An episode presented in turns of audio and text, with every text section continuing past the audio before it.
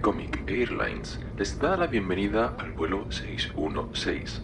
Les saluda la tripulación a cargo del comandante Manuel Fernández y el copiloto Pablo Trinidad. Pónganse cómodos, abran sus mentes y disfruten del vuelo.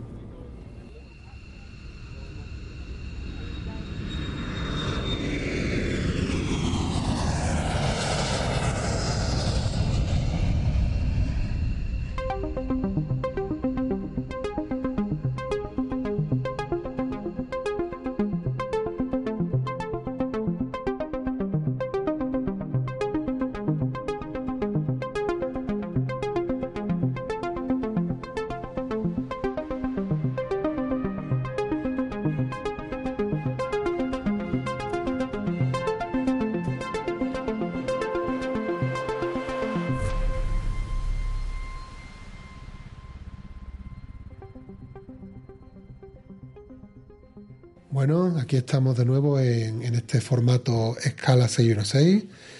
Eh, el comandante Manuel Fernández a, a los mandos, aunque en este caso en la escala estamos aprovechando para tomarnos un cafelito en una de las cafeterías del aeropuerto. y tengo aquí a la derecha a nuestro querido amigo Víctor García Rayo. Hola, ¿qué tal, Manuel? Buenos días. Pues estamos de nuevo en Banana Comic, la librería de, de Triana. Un domingo, un auténtico lujo, ¿eh? Domingo. Un domingo a la tienda de cómic. Se nota que, que son gente currante, que tiene que buscarse las papas y tienen que abrir también el domingo para aprovechar también la corriente turística de la, de la zona, ¿verdad? Sí, sí. Y nosotros pues hemos aprovechado la ocasión para venirnos aquí a hacer una nueva escala. ¿Qué es este formato? Bueno, imagino que algunos de vosotros y vosotras ya lo conoceréis porque escuchasteis eh, eh, hace dos programas en nuestro feed, eh, el Escala 616 Reload, en el que explicábamos el formato pero que para si has llegado nuevo, básicamente te digo que es un cajón desastre en el que podemos hacer cosas en formato menos eh, ¿no? Como tenemos el vuelo, que nos gusta, que esté así, con, con su estructura, pero aquí hacemos lo que queramos, entrevistas, comentarios así al vuelo, eh, reseñas de novedades, cualquier cosa, lo que nos. Efectivamente. Eso es. Pues vamos a, a empezar grabando este escala, como os digo, y en, eh, algunas novedades que os podemos contar desde la última vez. Bueno, pues ya os decíamos en el primer programa que íbamos a empezar a colaborar con, con editoriales. Ya estuvimos haciendo una primera colaboración con, con Fandogamia. Eh, de hecho, en el programa de hoy vais a, encontraros una entrevista con la traductora de- del cómic que reseñamos, de Strictly Dangerous. ¿Cómo era? Sí, algo así. Strictly Dangerous. Me gusta, Dangerous, está bien, sí, sí. que era Iris, y, y la escucharéis después la, en la labor de la traductora, que nos gusta también ese formato de entrevista a las profesionales en el sector que no son los habituales guionistas y dibujantes, aunque tampoco vamos a rechazar la, la oportunidad, ¿verdad, Víctor? Efectivamente. Y, y hoy pues podemos anunciar que vamos a empezar también a colaborar con dos editoriales que son hermanas, Yermo y Arechi. Para quien no las conozcáis, pues Yermo más para el cómic europeo independiente y Arechi para manga. Y vamos a empezar también a trabajar con ellos habitualmente. ¿En qué va a consistir esa colaboración? Bueno, pues que en estos programas daremos visibilidad a, algunas de sus novedades. También en redes sociales daremos un poquito de apoyo a, a su- a sus lanzamientos y nos va a permitir pues comentar algunas obras que se quedan fuera del formato del vuelo del vuelo 616, ¿no? Pero con la misma frescura de siempre, sin condicionarnos, como, como nos gusta hacerlo a nosotros. Entonces, si, sin más preámbulos, podemos empezar a comentar una de las obras, ¿no? Si te Sí, parece. claro, eh, tú has traído una, ¿no? Sí, yo he aprovechado esta colaboración, ese anuncio de colaboración con Arechi para comentar uno de sus mangas que es Arte, que, que es una serie que, que yo ya estaba siguiendo. De hecho, la novedad de, de este mes que ha salido el número 9 de la colección, A ver, ¿me dejas verlo? Sí, hombre, aquí lo tiene. Ha salido el número 9 y también se ha reeditado el número 1, por lo que es un buen momento para comentaros un poco de qué va esta obra, en la que yo ya estoy enganchado.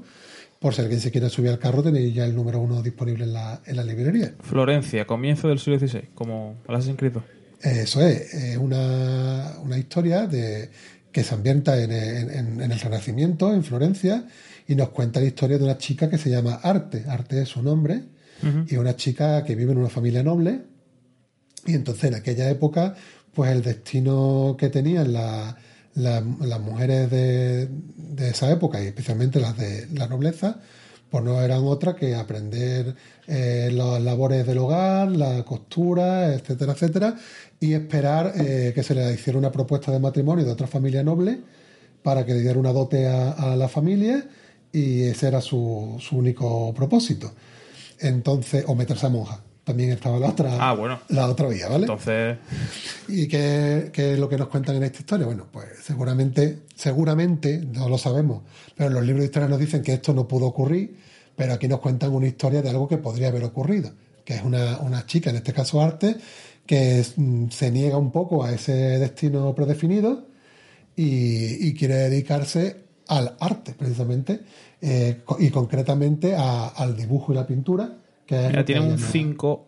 Bueno, yo, tú te guías por Wacom para. Yo lo uso, o sea, no es el criterio único, pero sí que me da, le doy valor. a- 5 estrellas de 5 en, en Wacom. Ah, no, esto es Francia. Bueno, Espérate. pues, en España 4,6. Mira, no, en algo nos ganan los franceses. Bueno, que, Puntuando que hay a- más usuarios españoles en Wacom, básicamente. Arte, espérate. 4,6, sí, sí. Es. 7 de enero de 2021. Entonces, ¿qué nos cuentan? Pues ella se niega a ese destino y entonces eh, tiene que eh, empezar, como hacen los chicos que quieren dedicarse al arte, pues a intentar buscarse eh, acogida y acomodo en algún taller de arte. Hay arte de, como digo, de escultura, de pintura, de, de todo tipo, y entonces tienes que llegar allí y que un maestro te acoja. Hay grandes talleres con un maestro muy importante y con muchísimos aprendices y talleres más pequeños. El problema que se encuentra ella es que ya no solo se ha puesto su familia en contra, sino que los diferentes talleres tampoco la quieren acoger porque es una mujer. Hasta que por fin encuentra un Acomodo. un acomodo con un, con un maestro bastante huraño, eh, solitario, que no suele tener aprendices, y hace con ella la excepción.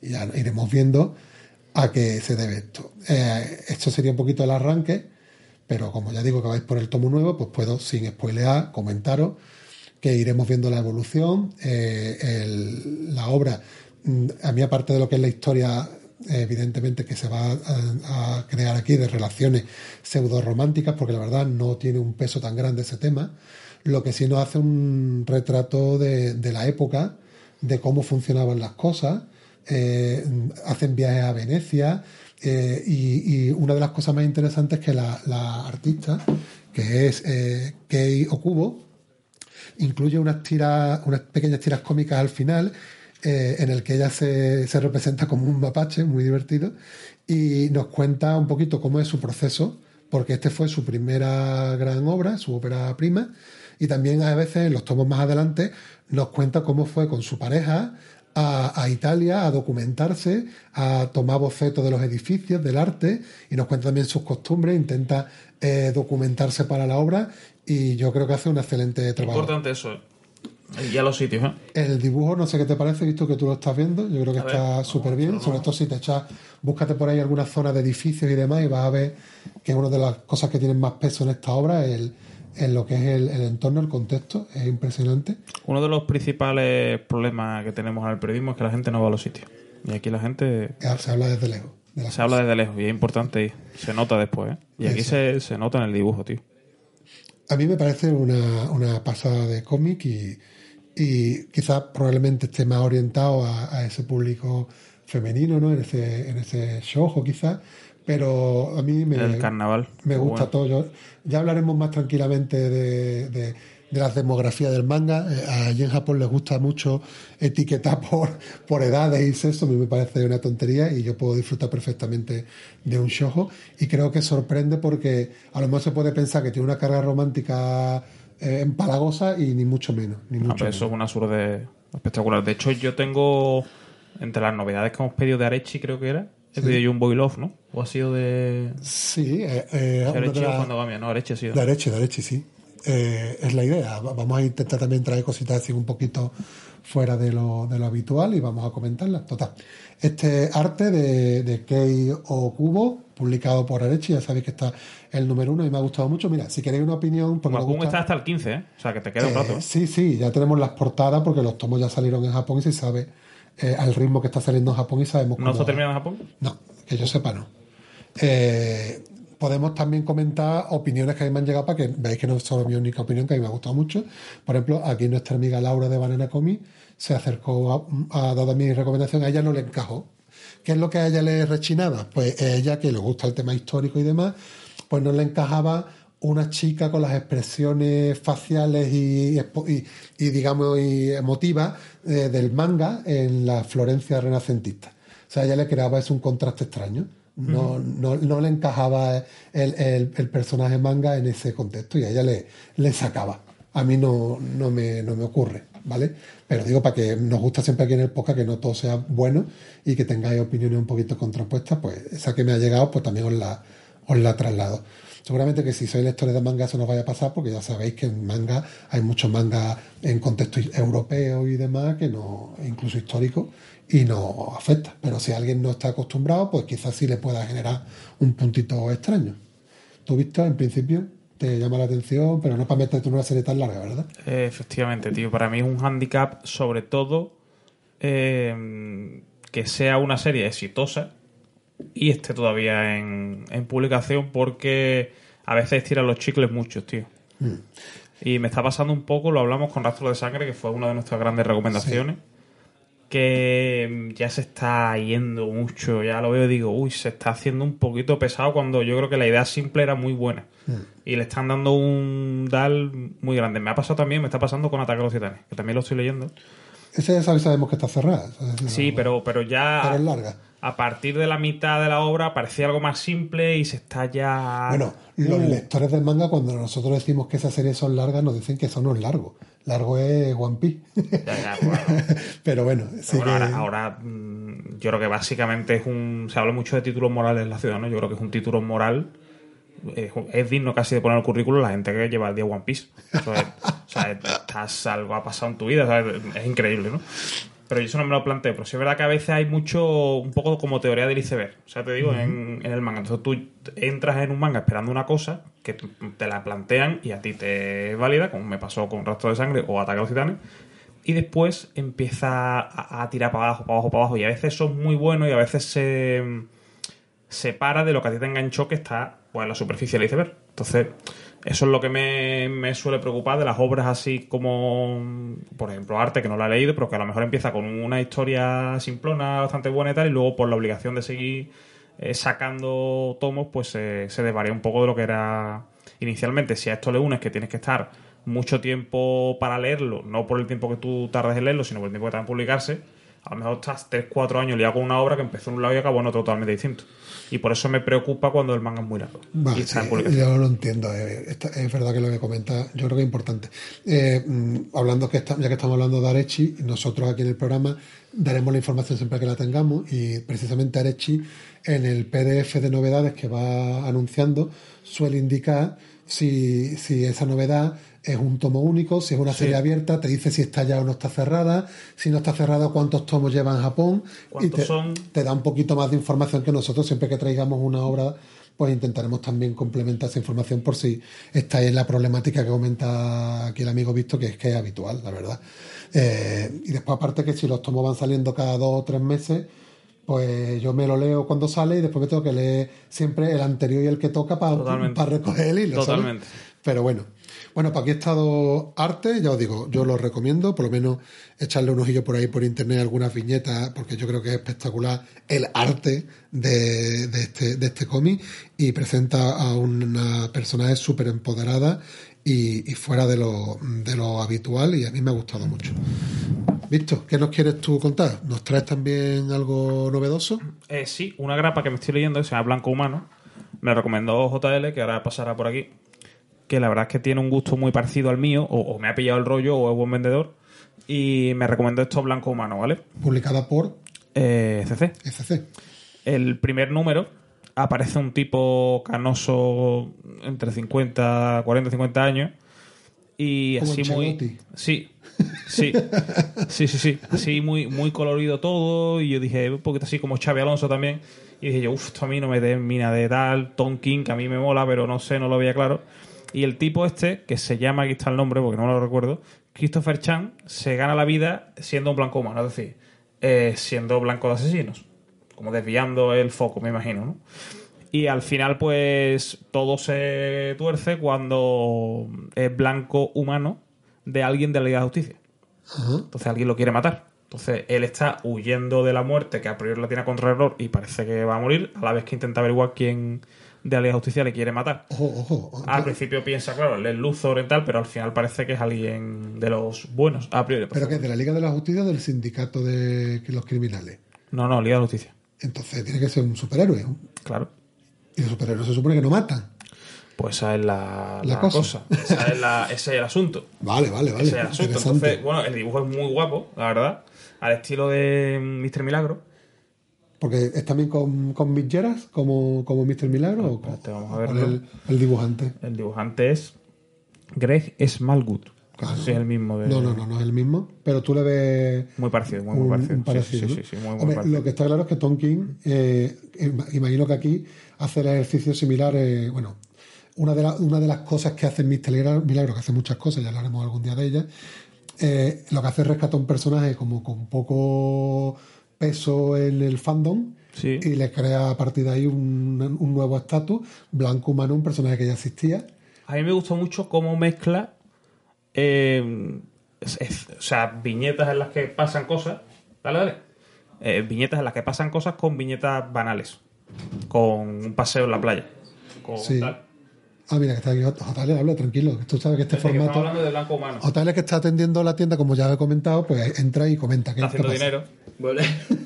Por cierto, sa- sabemos que el verano ha acabado cuando JL deja de usar camisa y se pone camiseta. Eh, sí, es se como, acabó el verano. es como el de la marmota del, del día de la marmota, que es el que marca el... Es un golpe de realidad increíble. He llegado y lo he visto sin camisa y digo, se acabó esto. sí, bueno, y pantalón largo. Ya sabéis que cuando yo me quito camisa y pa- me quito la camisa y el pantalón corto y ya ha llegado el otoño. Bien. Bueno, cuéntanos. ¿Qué, qué Blanco iba- humano, qué ¿qué te ibas a decir? Blanco Humano me parece una maravilla y, y hay mucha gente que está que está esperando al tomo, que porque bueno, las Yo, obras- las yo estoy esperando al tomo. las obras de Tom King, eh, bueno, pues la verdad es que salen mejor de seguido. Eh, Yo, después de leerme los dos primeros números, tengo que decir que son unos números que, que dejan pozo de los que te acuerdan, de los que te acuerdas al mes siguiente, cosa que me resulta extraño al leerme cositas de, de Tom King. Y, y, bueno, la verdad es que me ha, me ha encantado este personaje que estaba un poco, un poquito, de- estaba un poquito apartado ¿no? del universo de Eso estábamos comentando, que es el mismo ejercicio que hizo con Mr. Milagro, de relanzar un personaje. y lo ha traído eh, con una bueno ya sabemos a lo que se dedica no al tema del de este intento de asesinato de Les Luthor tampoco quiero hacer mucho spoiler y, y bueno sucede algo en el cómic que no sé si lo habréis comentado No, porque no estamos haciendo spoilers. vale vale Pero si pues- tú crees que es sinopsis, puedes decirlo. Hombre, yo no sé, ocurre algo eh, que hace que el protagonista se tenga que implicar más de la cuenta en esto.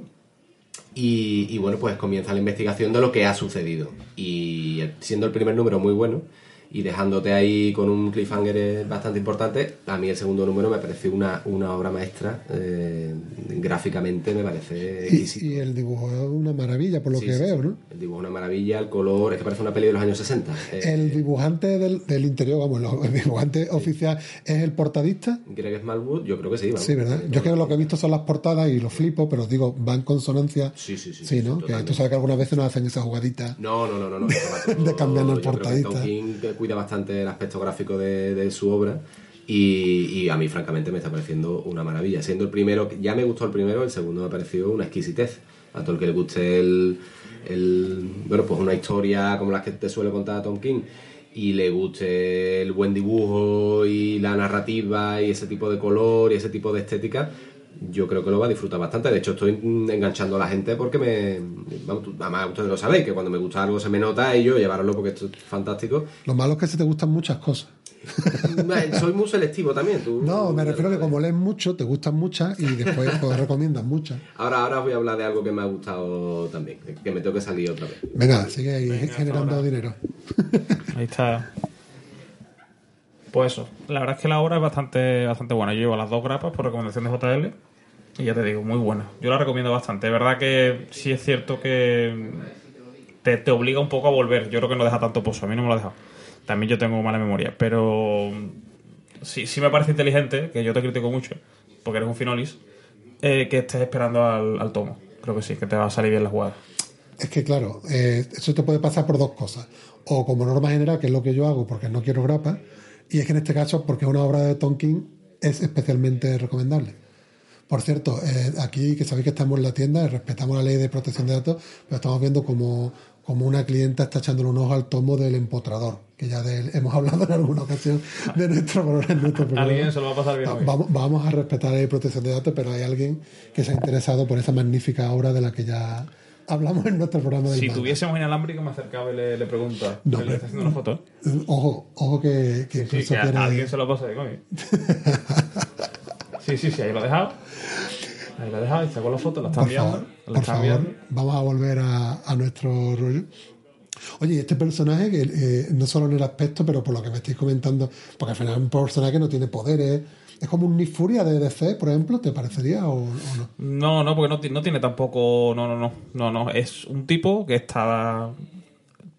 Se está muriendo a contrarreloj. Podemos decir que tiene algún tipo de enfermedad, veneno, tara. ¿Vale? Se Está muriendo a contrarreloj y tiene ese tiempo para resolver lo que, lo que ha pasado y, me- y- y para buscar una cura y para, gen- y para organizar su vida e incluso para enamorarse. Bien, bien. Tiene que contar con el tiempo que, que le queda. Entonces, bueno, a, a día de hoy, bueno, está tranquila la cosa. Me imagino que cuando vayan restando los días, pues te entrará esa angustia de, de a ver qué pasa. A- ahora, mm, cada grapa que vas leyendo te deja el placer de leerla y de querer seguir leyendo. No te deja esa angustia, Bien. al menos a mí. Yo le tenía ganas y, y, pues me habéis conseguido mantener o incrementar las ganas, pero seguiré esperando a, Al tomo. al tomito. ¿Vale? Ya, ya soy menos exclusivo, es decir, que ya no me hace falta que sea un tomo tapa dura, que si eso sale después en un tapa blanda recopilado, que no es habitual en SC, también lo compraría. O sea, que no es que busque el formato lujo, pero sí el formato recopilado. Eso sí me, sí me interesa. Te voy a recomendar otro más. Venga, dale. Es una saga, realmente. Eh, se llama Reckless. Te lo he dicho, te he hablado ya de ella. Sí, tú me hablas de ella y además por respeto Estoy impresionado. deberíamos de hacer un programa Reckless. Lleva tres tomos. Eh, la dupla artística April Baker y Sam Phillips, no sé si te de suena. nuestras favoritas Sí, sí. muy buena. Es un tipo eh, que se llama Ethan que tiene un cine. El cine lo tiene como pseudo tapadera porque realmente no usa el cine para su propio disfrute, porque no, no tiene mucha, mucha historia de cine. Pero bueno, en el cine le llegan eh, llamadas en las que le piden que haga de detective de diferentes casos. Y al final en todo se acaba involucrando de forma alguna pasional, otras hace amistad con, con el tipo que después muere, otra que tal, que cual. Pero muy, muy, muy bueno. Y, y además cuenta, o sea, cuento con el punto positivo a la hora de reseñarlo, que, que la dupla es la que es. O sea, estamos hablando de Messi y Cristiano Ronaldo, entonces la delantera te va a marcar goles. Ya que tú te quieras meter o no, bueno, yo la aconsejo muchísimo. Muy, muy, muy, muy mucho. Además estoy seguro de que cuando la llevemos al podcast va a gustar mucho porque para mí fue una recomendación de, de JL, que me dijo, tío, llévatela, tal. Eh, sufrí presiones de todo tipo. Y, y me alegro muchísimo de haberla llevado. Se me El único ocurre- problema es que, que- que son 20 euros por una noche. Pues es como súper ligero, tal. Es, es un placer increíble. Además, a mí me pasa una cosa: que cuando leo leo cualquier tomo y, y tiene muy marcada la, la, la fina- el final de una grapa, la portada de otra, como que me invita a veces a salir. Y aquí no, aquí es todo más. más, eh, no sé, eh, más homogéneo. Sigues leyendo, y ya te digo, yo los tres que, que me he leído, los tres de un tirón.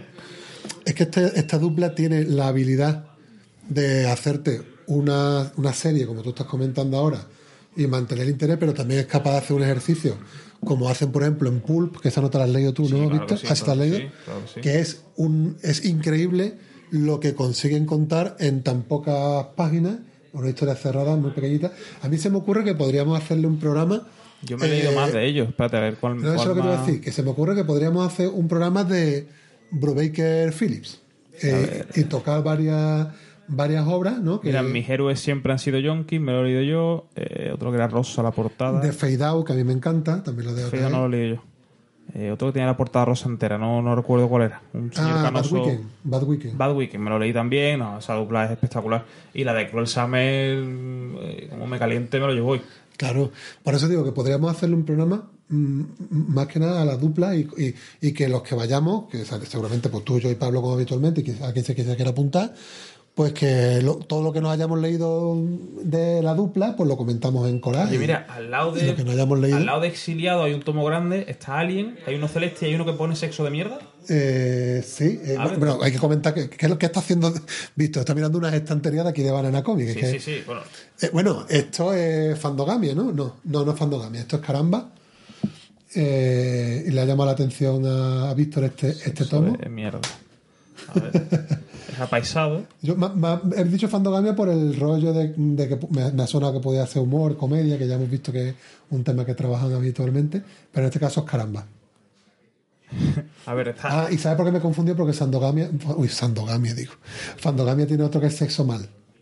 Y me he liado. Sexo Aquí mal, sexo está mierda. eh, una viñeta que pone en la playa. Están dos personas manteniendo relaciones. Hablan de que pica, de que hay puta arena por todas partes, de que cremar crema solar mezclada con sudor y arena es una, una posible infección y te intentas esconder, que es lo peor. Digamos que es una guía de recomendaciones de- para. Ojo, porque esto está. Ojo, ¿eh? ¿Te ha llamado la atención? Es un poquito de no te vengas arriba, que a todo el mundo le ha pasado una vez y después, pues. O sea, esto de que no, de, de no pensar que las relaciones sexuales son como, como en una película, ¿no? Que es un poquito más traértelo a, a- al terreno y, y que pueden pasar cositas, ¿no? Pu- Puede que. Víctor, puede que Víctor se lleve este cómic hoy.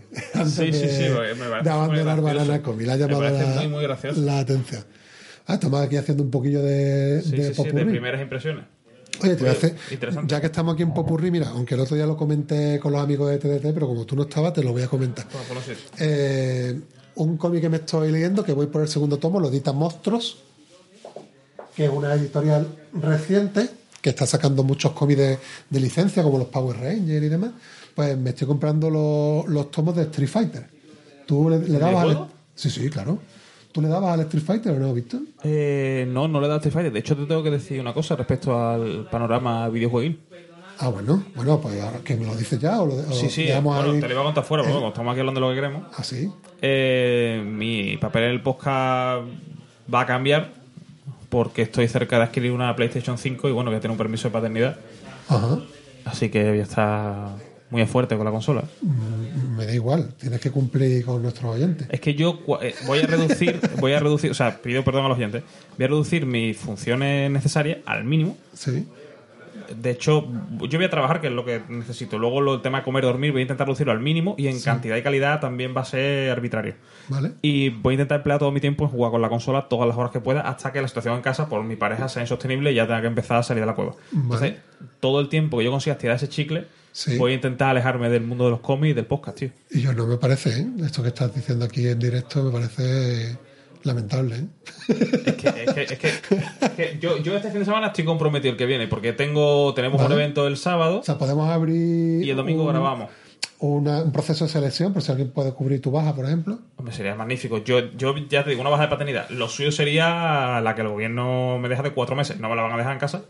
Pero las dos, tres semanas lo, vamos a, ir- lo vamos a pelear. Pero mm, por lo menos pa- para la tranquilidad de los oyentes, eh, por lo menos el, el cómic que digamos de vamos a reseñar, por lo menos se te lo leerán, ¿no? Es que yo ya he hecho los deberes, me lo, he- me lo he leído ya. Todos. Por sí, por sí. Ah, vale, venga, pues me parece magnífico. Ya el siguiente me preocupa que me llegase a mediados del mes que viene. Grabamos a principio. Ese puede ser complicado, pero voy a intentarlo. Bueno. Bueno, no, voy, a intentar no, voy a intentar que no pase, pero si pasa, voy con todo. Pero en todo caso, ¿tú le dabas al Street Fighter o no? Eh, no. ¿Nunca le has dado al Street Fighter? No. O sea, he jugado en casas de amigos, pero no, no lo he tenido como, como tal. Y, y por lo que he jugado. Bueno, Injustice es un estilo parecido, ¿no? ¿En qué un juego de lucha te refieres? En que un juego de lucha que es que después sale un, un cómic. Eh, sea, Injustice este mes gratis en PlayStation Plus. sí, eh, pero Injustice, por ejemplo, se parece más a, un Mortal Kombat que a un Street Fighter, por ejemplo, en lo que es mecánica de juego. ¿Y qué tal se te da el Street Fighter? Pues yo es que le daba al vicio en los bares cuando era un niño y ya estaba echando yo mis cinco duros para jugar al Street Fighter. O sea que Y ahora el hecho de haberte comprado los tomos te está dando ganas de, de jugar. eh, lo que estoy es que me he metido mucho en la dinámica, que es lo que te quería contar, porque te preguntaba si la había jugado porque eh, eh, estos juegos de lucha, eh, además que son tan- tanto tiempo, no solo al final se quedan en una simple batalla, sino que, que le meten un cano por detrás, una historia de los personajes, todo tiene una motivación. Y de hecho, bueno, sacaron un anime de Street Fighter hace unos años magníficos, por cierto, lo podéis buscar por ahí que está chulísimo. Hubo un intento de cómic que no, que no salió del todo bien. Y han sacado ahora estos, estos, estos bueno, la han sacado, la ha sacado Monstruo aquí, pero estos, estos, estos cómics son de, del 2002, 2003, por ahí. Eh, y, y a mí me están encantando. O sea, tienen un. Le he traído, de hecho, el tomo 1 a JL porque en TDT le prometí que se le iba a dejar porque le llamó la atención. Ahora, si quieres, le echas tú un ojito. Y, es que tiene un dibujo maravilloso y, te va contando una historia, además, muy bien hilada, mm, bastante ajustado al canon y te va metiendo en el gusanillo.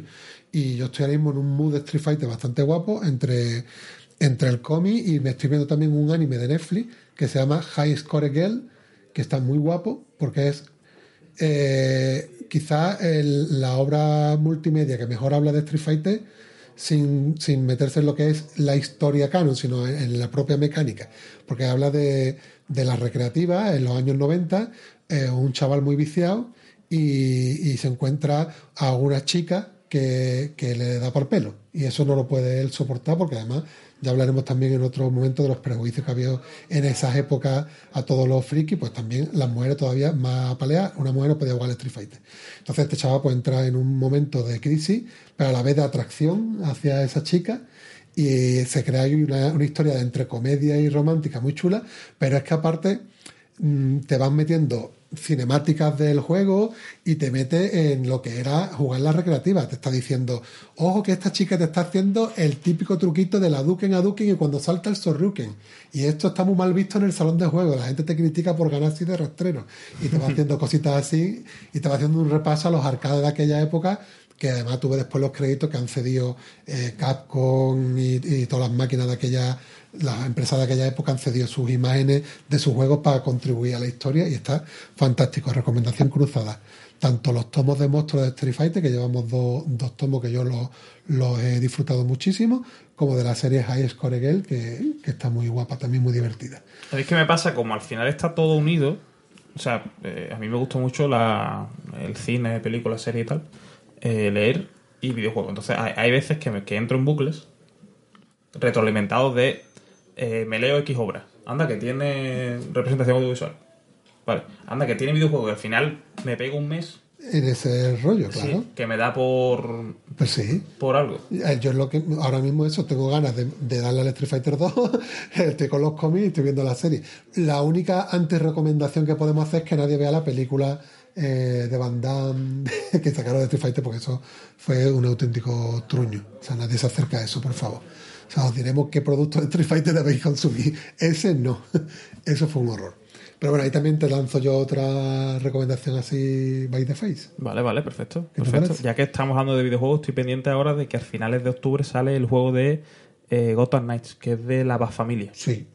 Y, y te iba a preguntar, ¿eh, ¿hay cómics de la Bat Familia sin Batman? Hombre, hay cómics de Batgirl, hay cómics de. Ya, el de Batgirl, de- he leído de Batgirl, estoy hay leyendo de Nightwing. Hood, pero es que un cómic que específicamente salga la Bat Family y no salga Batman, Sí. ahora mismo me pilla, yo no, no lo sé. No me suena, a lo mejor existe. No, porque ya, o sea, ya está, creo que no lo sé, la serie tanto, serie tanto en cómics como en Netflix de Gotham, que no tiene Batman, ¿no? Mm, en, en Gotham. Mm, Bueno, eh, es que no, no puedo hacer spoiler. Eh, Vale, sale, ¿no? Entonces, ¿no? Es que eh, te cuenta la, la infancia de Bruce Wayne, pero la serie tiene varias temporadas. Pero sale Batman, Eh, llega a un momento dado a pasar cositas. pero es importante. No, porque la- te estoy diciendo que lo importante es contar, contar la, la historia de, de Gotham como ciudad, cómo se va degenerando y el niño. Yo es que estoy leyendo la serie de. Nightwing, que es muy buena también, y no aparece en primer plano Batman. Y, Claro. y la serie va genial. Ah, por eso te he dicho que de cómics de Nightwing y de Batgirl que no salga Batman, sí. Ahora, que salga toda la familia y no salga Batman, eso es lo que ya me pilla. No llego a ese. Creo que no, pero lo mismo Yo sí. estoy, estoy leyendo la de Nightwing con expectativas de que Batman, a ser posible, no salga nunca. Y Nightwing crezca de forma individual porque me interesa el personaje igual que me pasó con, con Batgirl. Hombre, es el mejor culo de DC, igualmente como en, en Marvel está el de Capitán América. No, yo creo que el de, el de Spider-Man es mejor. El de... Desde el UCM quedó ya oficialmente como el de. ¿Has visto el de Tom Holland? El culo de Tom Holland. Pero es que en la propia película dicen que es el culo de América, el de Capitán América. Ya, pero eso es porque los americanos son. es una americanada hasta para eso. Pero a mí el de Tom Holland, que es europeo, bueno, ya no es europeo, yo con el tema del Brexit no sé en dónde ha quedado, eh, es inglés, eh, me parece mejor culo que el del Capitán América. En todo caso, es, la broma es el meme en internet de, de- de- de muchísimas viñetas rescatando los culos de estos personajes que rulan por, por ahí. También hay una de Broly, el de, el de Dragon Ball. Sí, Bastante hombre, inquietante. el de mira mi pelo. Ese. José Luis lo podría hacer, lo de mira mi pelo. Aquí ha, vuelto, sí. Aquí ha vuelto el amigo JL. Aquí viene Víctor nada más que a meterse con la gente. Escúchame, está, está hablando de ti, está, bueno, no, hablo de ti bien, ¿eh? Ah. Está hablando con, con Manuel que mm, ¿sabes de algún cómic de la Bat Familia sin Batman que esté bien? Yo sé, le estamos hablando que hay cómics de Nightwing, Nightwing hay cómics de. Barger, pero de la Bat familia sin Batman. Voy a utilizar el comodín de Fernando, que también está aquí. Hombre, dile que se venga y que se siente. Y le voy a preguntar, esperarse. Yo es que, mm, yo lo digo también aquí, es que está la tienda con un montón de gente. Pero eso está no fantástico. ¿no? Que le voy a decir a Fernando, voy a utilizar el comodín del público. Dile que si se le apetece que se sienta aquí y habla con nosotros. Bueno, Pero bueno. pues aprovechaba a presentar a Fernando antes de que... Bueno, es que como no sé si se va a venir. Ah, sí, parece que sí que viene. Aquí viene el señor Fernando Rojas. Pasa consulta. Por favor, siéntese. Cuéntenos qué le pasa. Espérate, espérate, le voy a poner el micro. Ponle el, ponle el micro. Que- Yo- yo ¿cuál, me- es su le dolencia? pongo el micro a él. ¿Cuál es su dolencia, señor Fernando? Estoy, estoy sediento ahora mismo, esa es mi dolencia mayor. ¿Sediento de cerveza, de agua o de No, lectura? Eh, sediento de, de agua siempre, yo cerveza no Ah vale, ah, vale, bueno, magnífico. Aquí como aquí lo que se estira es la, la Cruzcampo y los chicharrones, por eso pensé que... Chicharrones veo poco yo por aquí. ¿eh? Mucho hablar, de Mucho hablar, pero poco vemos, ¿no? Bueno, vamos a presentar a nuestro oyente, quien no conozca, al querido Fernando de, de TDT Podcast, antiguamente conocido como Tertulia de TVO. Muy bien, muy bien. Eh, el capitán del barco, según el Barba. Tú reniegas un poco de ese título, ¿no? No, yo no. Yo no. yo lo que diga el barba. Ah, bueno, entonces vale, entonces sí lo eres, sí lo eres. Bueno, eh, el- estamos aquí en el formato distendido, estamos hablando aquí un poquito de novedades, aunque mm, se ha montado aquí un pequeño complot y, y te vamos a lanzar una pregunta que lo mismo te mete en un apuro, pero si no lo sabes, no lo sabes. ¿Conoces algún cómic de la Bat Familia, pero no en separado, que no aparezca Batman? O sea, que tengamos a, a Batgirl, a Robin, a Red Hood, pero no aparezca Batman. ¿Lo conoces? Que no parezca ni de invitado especial, vamos a decir. Sí, eso es lo que busca, que no, que- es, es lo que busca Que Víctor. no aparezca al final y lo resuelva todo. Eso, por lo menos que no tenga el protagonismo. Eh, eso, eso hay que pensarla. Yo, yo he, yo he dicho que yo creo que no, pero que Hombre, puede, yo creo que, que puede que sí. entre los millones de cómics de Batman que aparecen, que por Podría suerte haber, o por ¿no? desgracia, para mí por desgracia que son demasiados los que aparecen de la Bat familia, alguno habrá. Lo que pasa que ahora sin de primera a la cabeza que no aparezca ni de refilón es difícil. Complicado, es difícil. Vamos, a verlo ahí lo seguro, seguro. Pero lo mismo no tiene la notoriedad para que nos acordemos, ¿no? ¿sabes? Y, por ejemplo, mira, yo en el- la colección actual de Nightwing, mm, yo no recuerdo si ha salido Batman aunque sea de refilón. No, Víctor, que ha estado comentando, él dice que por ahora no. ¿Sabes? O sea, yo, yo leer solo me he leído los tres primeros, los otros los tengo acumulados allí en la pila de lectura, pero los... Pero él está rizando el rizo por el- un juego que va a salir de consola, que es Gotham, Knights, que los protagonistas son toda la familia y no sale Batman. Entonces él está buscando la referencia en cómic.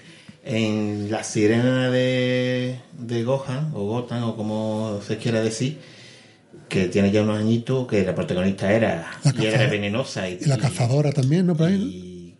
Harley Quinn. Harley Quinn. Era- eran las dos protagonistas. No me acuerdo si salía, mejor puede que sí saliera en alguna historia al final. Pero bueno, la protagonista, el pájaro de presa, la clásica Aves de presa.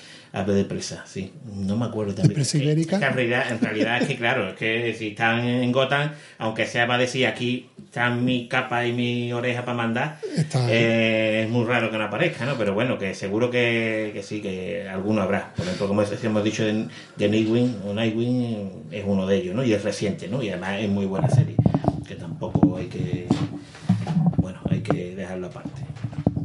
Oye, te voy a hacer una pregunta que le hacemos casi a todo el que viene por aquí. Eh, ¿Tú cómo organizas tus cómics? ¿Dónde y cómo? Eh, organiza Eh, la lo- eh, estantería. es un problema, es un problema, ¿no? Eh, el único problema es el espacio, como creo que nos pasa a muchos, ¿no? Pero bueno, yo los organizo por colecciones, ¿no? O sea, eh, por ejemplo, tengo una barra de mutantes, pues intento meter ahí todas Estoy hablando, por ejemplo, en, en caso de grapa, ¿vale? Que son las colecciones que tú sabes, que son mensuales y que la... Porque Fernando es un gran defensor de la grapa. Sí, sí, bueno, eso el que me conozca ya lo sabe. Bueno, por eso como no Yo- te conoce a lo mejor alguno. Sí, sí. Vamos, yo las grapas las voy con, mm, por familia, ¿no? Sí, pues sí, la de Spiderman tengo una de eso, la de los mutantes, todas en, en una grapa, bueno, en una balda o varias, ¿no? Porque son varias en realidad, pero las tengo te- tenéis más o menos juntas. Y después ya, cuando no me cabe, pues lo voy poniendo por ahí donde puedo, por donde puedo. Y los tomos, los tomos no, lo, no lo, mm, por ejemplo, no los organizo por, por familia, sino por el tipo de tomo, ¿no? Si es, si es un- Tamaño. tamaño o si es una colección 100% HC, pues lo intento colocar todo junto, o cuando tenía los Marvel de luz antes de venderlo, pues todos los Marvel de luz están juntos, ¿no? Así, ¿no? O sea que por el, ti- por el tipo de formato que sea o, o por la familia de si es grapa, ¿sabes? ¿Cuántas estancias tienes llenas de cómics? No, me solo tengo una. Porque Está no me bien, dejan- ¿eh? vamos, Está bien. Podría, podría tener dos, pero no, no me dejan. Pero una que parece un desván lleno Una de cajas. Sí, sí, una que tiene una parte bonita que no se ve porque está lleno de cajas delante. O sea, que pues, pues, ocupar podría ocupar dos habitaciones. Lo que pasa es que solo me dejan una. Hasta que no se case alguno de los niños. no, de momento tengo que ir, a- como dice Manuel, parece un desván. Por desgracia, no parece una biblioteca, pero bueno. Es que cuando grabamos en TDT, él antes lucía su estantería y ahora como tiene las cajas se pone los, los fondos estos de, de la cámara Sí, borrosos para, para no enseñar las Claro, cajas. exactamente. No, no porque, porque queda un poquito feo, la verdad. Aunque eso no lo va a ver nadie en realidad, solo ustedes, pero no me gusta. no me gusta. O, o pongo una cortina blanca o un fondo de eso. Así que. Oye, Fernando, y para que te sigan conociendo más la gente, eh, tú para mí es, un referente de, de, de Spider-Man. O sea, es quizá tu personaje favorito, ¿verdad? Es mi personaje favorito. ¿Que no es? ¿Has dicho? No, no, que sí. Ah, que sí. Digo, Que sí, ya me que acaba de romper los esquemas. Sí, sí. Bueno, ¿y qué, qué te parecería, por ejemplo, aquí lanzarnos así al vuelo una recomendación de Spider-Man para todos nuestros oyentes? Bueno, claro, eso es fácil. Eh, yo me voy a ir. Aquí está el barba haciendo cosas raras. No, coño, que dice que eso es fácil, pues, pues, para mí no lo sería, desde luego. ¿eh? Hombre, me voy a, una cosa eh, muy conocida, es un clásico, ya, pero es un clásico, pero a la misma vez yo pienso que es una, una etapa que se puede leer muy bien actualmente, ¿vale? Ojo que está Víctor con el Wacom en el editor, en el buscar para meterlo del tirón y apuntárselo a su lista de deseos, seguro, lo que tú No, digas. ¿eh? mira, yo tengo Confianza ciega, ¿eh? en mi cuenta de Twitter, ¿vale? Tengo un mensaje fijado de hace ya tiempo, donde pues, recomiendo cómo empezar, y esta es la primera que se me ocurrió que fue por lo que empecé a hacer eso, que es la del Spiderman de Roger Esther y John Romita Jr., que eso tiene ya 30 años, una cosa así, porque es desde el principio de los 80, pero aún así me sigue pareciendo una etapa muy buena y que se puede leer actualmente muy bien. Una lectura ágil, no es una lectura esta típica de los 80 de los toreos, esto que se te hacía muy largo. Y es que, va, porque yo lo leí la última vez, ahora dos o tres años sería, además que le dedicamos un poco, creo yo, ¿no? En Tertulia TV, sí, sí, le se lo dedicamos, sí, sí, sí, al Spiderman de Roger Esther y John Romita Jr. Y me parece que una lectura, lectura actual muy ágil. Y, y ahí está lo esencial del personaje para conocerlo, para enamorarte de él o para te guste. Pero vamos, que si lo lees, lo más probable es que lo disfrute tanto el guion como el dibujo. Esto mm, ya lo comentamos en, el- en su podcast en TDT, pero aquí para nuestro oyente, que precisamente es una de las carencias que señalamos de la colección del 60 aniversario de Spider-Man que ha sacado Panini, que hace una recopilación de algunas obras y etapas del personaje, y tú comentabas precisamente que uno de los grandes debes de esa colección es que no haya nada de Roger Esther, cuando ha sido precisamente la que tú acabas de recomendar. Sí, además que no es que lo recomiendo yo como fan de Spider-Man, sino cualquier fan de Spider-Man te va a decir que es una buena etapa. ¿vale? No lo digo yo solo, sino es algo que es un consenso que hay en general porque es así. Y porque actualmente no es una etapa que haya pasado de moda a pesar del tiempo que tenga. Y además, también es verdad que lo que, lo que tú dices, lo comentamos, que yo echaba de menos un pero también es cierto que Panini eh, este mes, ya de octubre, que tenía que haber salido en septiembre, pero se ha atrasado octubre, va a sacar un tomo precisamente con una pequeña historia muy conocida, seguramente la más conocida de esa etapa, que es su enfrentamiento con el Juggernaut, que aparte de esos dos números, que fueron solo dos números, te recopila otros números de Spider-Man donde también se enfrenta con el Juggernaut, incluso uno dibujado por Rob Liefeld, otro por Tom McFarlane, o sea, y alguno más. Y hace un tomito que, bueno, no es lo mismo, no es solo son dos números de esta etapa, que están muy bien y es muy recordado y muy conocido y, y, y te añade algún material más que, bueno, que no está al mismo nivel, pero bueno, que es interesante. Y de tal forma, está, lo bueno de esta etapa es que te puedes comprar un tocho que vale, que vale 40 euros, pero trae mucho material. El Marvel Cuaren-. El Marvel Heroes, que 40 euros o 40 y tanto valía cuando salió. Yo no sé ahora con los precios de Panini, no sé si estará a ese precio o si, claro, si hay unidades va a estar a ese precio. Si la han tenido que reeditar, pues habrá subido algo, pero vamos, cuando salió valía 40, entre 40 y 45, no recuerdo. Y ahí está todo. Que eso está bien, que te compras un tomo y es verdad que te suelta 40 euros del tirón, pero tiene muchas historias. Al respecto de eso hay una cosa que yo no sé si tú a lo mejor estar tanto es una locura, pero yo vi como que habían salido dos Marvel Heroes, los Marvel Heroes van numerados, Sí, sí. hay dos Marvel Heroes de Spider-Man de Stern pero con portadas diferentes. ¿Es el mismo contenido, Fernando? Prácticamente. Prácticamente. Pero eso para qué se debe. porque sacaron el primero, ¿vale? Después, que fue uno de los primeros Marvel de estos toshales, porque tú sabes que eso viene del coleccionable ese famoso que fue un éxito absoluto en su momento, no sé si era 10 o 12 años cuando y después ya empezaron a publicar toshales, ¿no? Y este fue uno de estos primeros toshales, porque como una etapa tan buena, pues aprovecharon para, para empezar a esos toshales, no sé si fue el primero o uno de los primeros, vamos. Pero después, en Estados Unidos, como que sacaron una versión mejorada, entre comillas, pero en realidad, realmente, la diferencia no recuerdo cuál es. Había un artículo en internet, no me acuerdo en qué página web donde te lo explicaba, pero es mínima. El nuevo trae, aparte de cambiarte la portada, trae algo más o te reproduce mejor alguna página, pero es muy mínima. O sea que la que yo da lo mismo la que te compres, si la que te si encuentras una más barata que otra, por lo que sea, porque que la diferencia es mínima. No merece la pena, más creo que el nuevo Toshal no sé si se valía un poquito más, vamos, un poquito más menos, dos o tres euros, no me acuerdo tampoco, pero bueno, que lo que en el interior es prácticamente el mismo, ¿sabes? Que no, no merece la pena gastarse más por tener la versión más nueva, que la versión más nueva tiene ya unos años, no es que sea nueva, nueva, ha salido hace un año o dos, sino tiene ya unos añitos. Oye, ¿una recomendación más actual? De Spiderman, pues mira, mm, para sorpresa mía, mira, la nueva etapa de Grapa, que empezó, que lleva dos números, que está Seiwell a los guiones, está John Romita Jr. a los, a los lápices, ¿vale? Que también es precisamente el dibujante de esta etapa que he dicho antes de Roger Este, porque Romita Jr. lleva ya 40 años dibujando. Y aún así, para mí, aunque mucha gente le da mucha caña, como bien sabe Manuel, y, y que le da mucha caña merecidamente alguna, en algunas ocasiones, ¿vale? Pero a mí me parece que estas dos grapas que he leído, aunque el primer número no me gustó, pero no porque eh, no estuviera interesante, sino porque una serie de circunstancias más personales que expliqué en el programa nuestro, que no voy a decir aquí otra vez, pero sí debo reconocer que he leído los dos primeros números, la verdad es que me parece muy interesante lo que está contando y una etapa reciente. O sea, que lleva dos grapas y que acaba de empezar hace un mes, ¿sabes? Y, y, vamos, me la juego, pero ha sido sorprendente, por lo menos para mí, que el último capítulo de Hulka decía que el guion era de Zeb Wells también, sí, ¿no? Así es, ¿verdad? ¿Tú no lo has visto todavía? Sí, sí lo he visto, sí Ah, lo he sí, visto. sí, la- pero, la- que, pero que he visto que el guionista era Zeb Wells, me he acordado, claro, por la etapa de Spiderman, como la comentamos contigo. Sí, sí, sí. eh, eh, O sea, que le el está dando a guion de cómic, de serie, de todo. Sí, es que yo, yo creo que ese güey ha estado. Bueno, que es un guionista que lleva muchos años, lleva cerca de 20 años en los cómics, pero yo creo que también ha estado haciendo cosas de televisión, ¿vale? Porque en los cómics tú te pones a mirar y tampoco hay tantos cómics guionizados por él en 20 años, pasó en 20 años usando guionista, eh, porque se ha dedicado a eso, a ser guionista de televisión, me suena, ¿eh? Tampoco, no es un guionista, porque no es un guionista tampoco digas tú de primer nivel, aunque no esté de moda, gracias. Otro guionista que le ha dado mucho a, a la serie y demás, más allá de los cómics, me viene a la cabeza eh, Joss Whedon, por ejemplo. Sí, bueno, yo Whedon se hizo famoso en realidad por Buffy, ¿eh? Efectivamente. Y etapas también, pero tiene después etapas muy reseñables, por ejemplo, el Astonishing X-Men que sacó es magnífico. Eh, o sea, que, que hay guion- Así que otro También, que lo trajo también, también. porque venía de la serie de televisión. Y por ejemplo, un, mira, un caso de guionista de cómic muy famoso y número uno en su momento, que es Jerry Conway, que hizo grandes etapas en Spider-Man, fue, mató a Gwen Stacy, ¿vale? o sea que eso en los 70, después se pasó a la televisión y estuvo muchos años haciendo guiones para series de televisión. Y últimamente, es verdad que los últimos añitos lo hemos visto volver en alguna que otra cosa relacionada con Spiderman, que es el personaje más con el que más se relaciona, ¿no? Pero que, que sí, que se ha dedicado, yo diría que la mayor parte de su carrera en, en realidad, aunque empezó con los cómics, ha sido en televisión.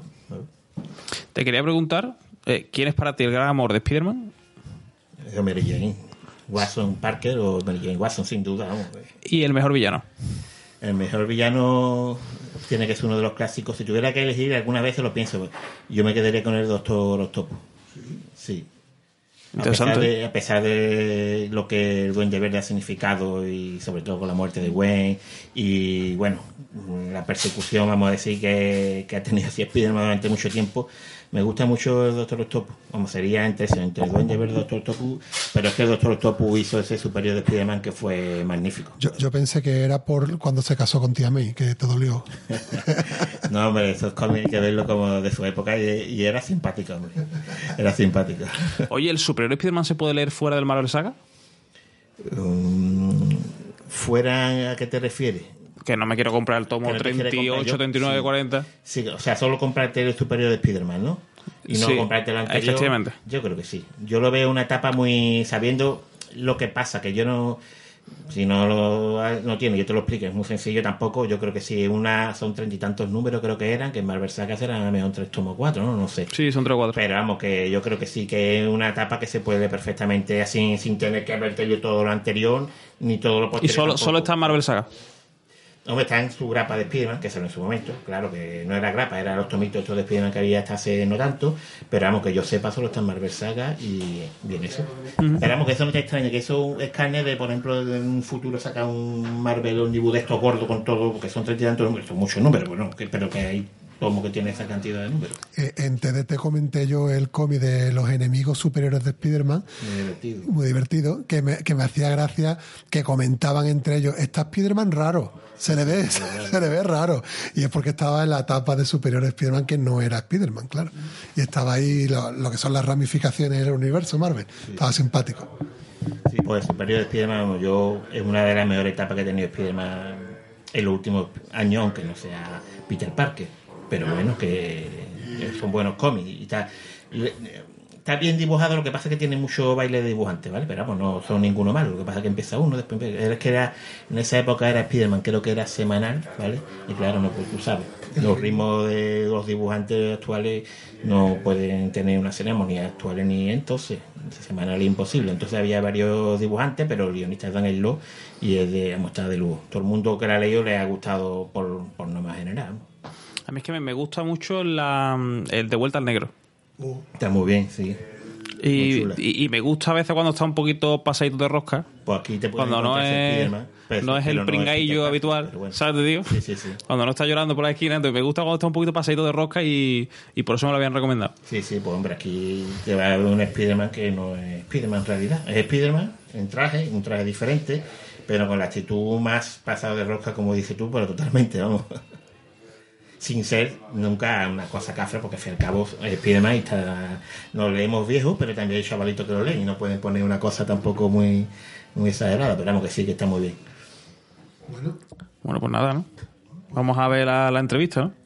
Ah, pasamos, ah, vamos a comentarlo de nuevo, que tenemos ahí grabada una entrevistita eh, con, con Iris Mogollón, que fue la, la traductora de- del cómic que eh, reseñamos en el último escala, de Safely Endangered, y vamos a ahora a cortar aquí momentáneamente la grabación para meteros el, el trocito de la entrevista, que espero que os guste, ya os digo, es la idea de poder traer otros perfiles eh, que no se hablan tanto en, en nuestros tipos de programas de divulgación y demás, que, que también participan como profesionales en el medio y espero que, que os guste. Así que aquí os dejamos con la, con la entrevista a Iris.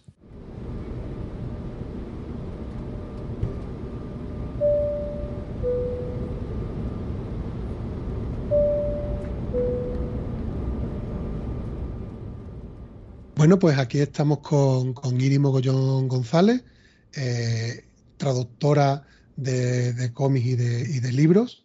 Ahora nos contará un poquito su trayectoria y que ha tenido a bien eh, querer participar en esta entrevista que le vamos a hacer en línea con el programa anterior en el que reseñamos el cómic Safely Endangered de, de Fandogamia, en el que ella hizo la labor de traducción y tuvimos ahí la oportunidad de contactar y, y quiso participar. Muchas gracias Iris por estar con nosotros y bienvenida a Escala 616.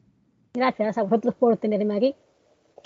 Bueno, pues vamos a, a entrevistarte, como, como, te hemos dicho eh, fuera de micrófono, eh, para conocer un poquito eh, la trayectoria tuya personal en la profesión y también conocer un poquito cómo funciona el proceso tanto creativo como el propio proceso editorial ¿no? de, de, de, tu trabajo de traducción.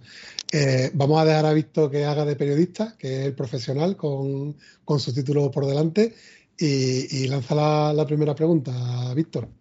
Bueno, Ili, eh, para el que no te conozca, cuéntanos un poco quién eres, a qué te dedicas, dónde podemos encontrarte. Eh, pues mira, yo estudié traducción e interpretación y, y tuve la, la, suerte de hacer las prácticas con Fandogamia, precisamente, y estuve con ellos pues 10 meses o 9 meses. Y ya, después de mis prácticas, o sea, antes de acabarlas, me, me, me dieron la oportunidad eh, de empezar con ellos eh, a traducir, porque realmente esta es mi primera traducción, aunque haya salido, ha salido este año por, por, la pandemia, realmente esa es mi primera traducción, más que, porque han salido antes otras, pero es que realmente esta es y tuve la oportunidad de hacerlo con ellos y bueno, antes de este, o sea, después de este cómic he tenido más traducciones de libros sobre todo, uh -huh. y, pero esta es realmente mi primera traducción. Ajá.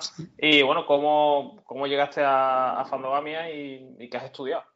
Pues eh, estudié, antes de, eh, estudié diseño gráfico y luego hice traducción e interpretación. Y en el último año de carrera, pues es, es obligatorio tener prácticas de, traducción, ya sea de traducir o, estos proyectos, bueno, algo que esté relacionado con la, carrera. Y yo quería traducir cómics o, o libros, eh, traducción literaria, y contacté con ellos eh, por su correo. Y fue todo muy rápido, fueron muy, muy, muy agradables y, y, y nada, según contacté, contactaron ellos con la, con la universidad y empecé con ellos a prácticas y estuve con ellos nueve, diez meses muy bien. Sí, pues si fueron seguramente tan amables como cuando nosotros contactamos con ellos porque queríamos colaborar y también la verdad que ya destacamos en el programa anterior que fueron los primeros que nos tendieron la mano y de manera muy amable. Sí. Por lo que aquí hay dos, dos versiones originales de, de, de, que ha ocurrido que, que tenemos buena experiencia ¿no? en, en, ese sentido. Oye, ya, ya, que estamos hablando de Fandogamia, disculpa, ¿por qué no nos cuentas un poco cómo son ellos, cómo funcionan y demás? Pues mira, yo como estoy en Madrid, eh, las prácticas las hice a distancia. Ah. Eh, ellos me mandaban, me mandaban archivos y yo traducía. Pero eh, se hizo unos meses después eh, la Japan Weekend aquí en Madrid, uh -huh. que para quien no lo conozca es una convención de cómics y de manga, de no, cómics en general. Y ellos venían, entonces me dijeron, oye, pues si te quieres pasar al, a, aquí al, al stand, te damos unas entradas y te vienes pues, un día o dos y nos conoces y ves cómo es el trabajo, aunque, sea, aunque no sea la editorial, pero ver cómo ellos trabajan, eh, por ejemplo, en una convención.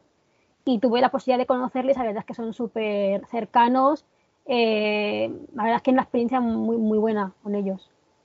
Mm, yo voy metiendo mis preguntillas fuera de, de guion. Eh, ¿Tú tenías algún acercamiento ya por parte personal hacia el mundo de, del cómic? Entiendo que la literatura es como algo más extendido, pero ¿el cómic era un medio que, que te había traído? ¿Ya habías tú consumido cómics de alguna manera antes de? A mí me gusta, a mí me gustan los cómics, eh, como lectora me gusta, entonces cuando, cuando me dejaron, bueno, como las prácticas en la universidad realmente no te, o te dicen que tienen, pero luego no, no tienen para todo el mundo, entonces yo decidí buscarme las prácticas por, por mí misma y pues estuve mirando editoriales, eh, pero o sea, muchas, unas me contestan, otras no. Y pues con, en internet vi eh, a Fandogamia y la verdad es que no los conocía antes. Eh, bueno, no los conocía como tal, pero sí que había visto algún cómic suyo. Y los contacté la verdad es que, que las que me siento muy, muy afortunada de que haber tenido unas prácticas con ellos, porque al final he aprendido mucho. Bueno, y ya que has estado formando parte de la industria del cómic, estás, ahora nos contarás, eh, nosotros hemos descubierto prácticamente eh, a raíz de esta entrevista, a raíz de, este interés, que, había una parte esencial de, este proceso que es la traductora, que, que, es algo que nosotros no apenas conocíamos vuestro trabajo y es algo que yo nunca había pensado.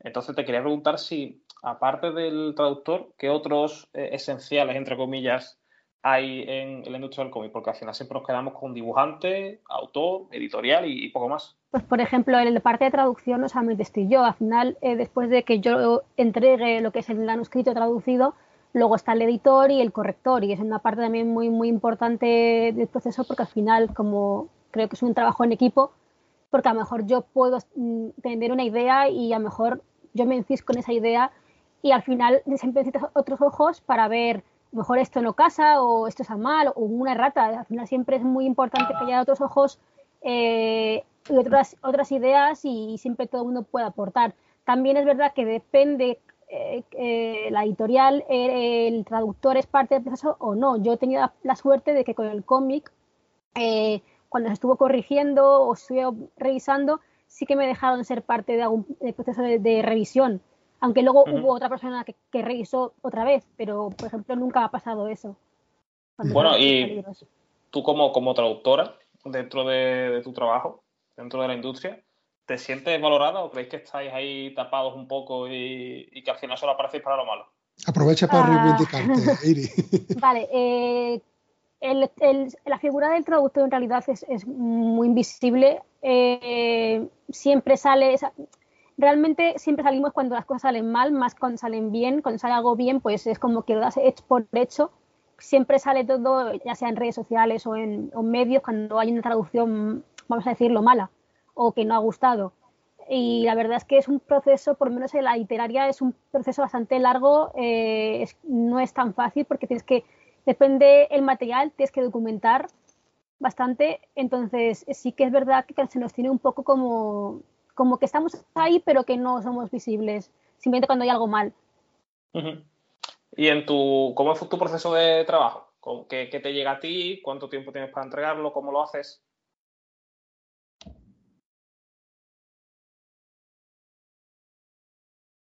Había un pequeño corte, creo. Víctor, lanza otra vez la pregunta. Ahora después en posedición lo, lo, arreglamos.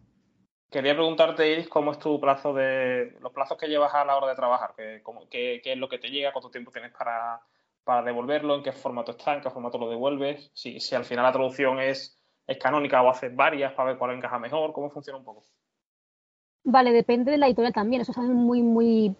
Eh, con Fandogamia, la verdad es que eh, el cómic tampoco era muy largo con lo cual creo que tuve un mes y medio, un mes y medio, no me acuerdo muy bien, pero era poco, pero estaba bien porque no es un material súper largo, a lo mejor lo único que tenías que tener más en cuenta era pues juegos de palabras, que da un poco más de, pero realmente eso depende mucho de, si, por ejemplo, es un libro, pues depende, y también depende del traductor. Yo cuando hago un, libro, un libro como tal, siempre suelo pedir, mm, también porque tengo mis, tengo, aparte de traducir, también tengo dos trabajos, entonces yo siempre pido tres meses para un libro. Para el cómic me dejaron, creo que fue un mes y medio, pero fue porque es un cómic que no es largo. el formato, pues depende también. Con Fandogamia eh, se traducía en un formato con Excel, que yo nunca he visto. Y con un libro, por ejemplo, pues yo estoy traduciendo en, Word. Mm, te quería preguntar, yo por mi, también mis labores profesionales, eh, también me relaciono con mucho personal en práctica y demás, y, me, gustaría preguntarte, ya que has destacado de que fue tu primera oportunidad de, trabajar en la traducción, aunque ya te digo, tú mismo has dicho que, que algo que, después en el tiempo no ha sido en la misma orden que, fue el trabajo en realidad, por la fecha de publicación, pero fue tu primer trabajo realmente. ¿Cubrió tus expectativas la experiencia laboral en práctica? Es decir, o sea, tú cuando tú querías estudiar para traductora y te enfrentas a esas prácticas, pues te puede pasar que no es lo que te esperaba o incluso que supere tu, tu expectativa. ¿Cómo fue esa experiencia para ti?